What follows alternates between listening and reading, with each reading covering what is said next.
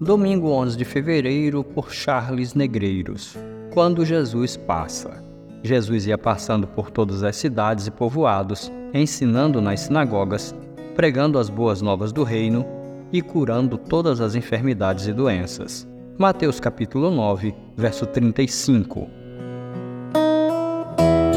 O dinamismo de Jesus era impressionante. Aqui temos três aspectos de seu ministério em que vale a pena refletirmos: ensinar, pregar e curar. Passando por cidades e povoados, na sinagoga ele ensinava provavelmente o Antigo Testamento para mostrar o cumprimento da promessa messiânica e pregava a todos o evangelho do reino, desafiando os que quisessem segui-lo.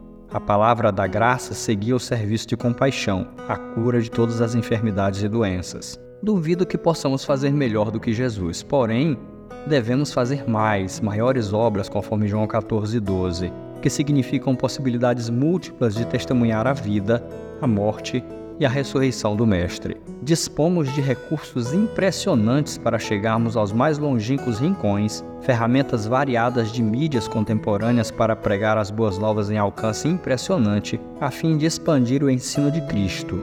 Sempre suponho que se Paulo vivesse hoje, teria um canal no YouTube.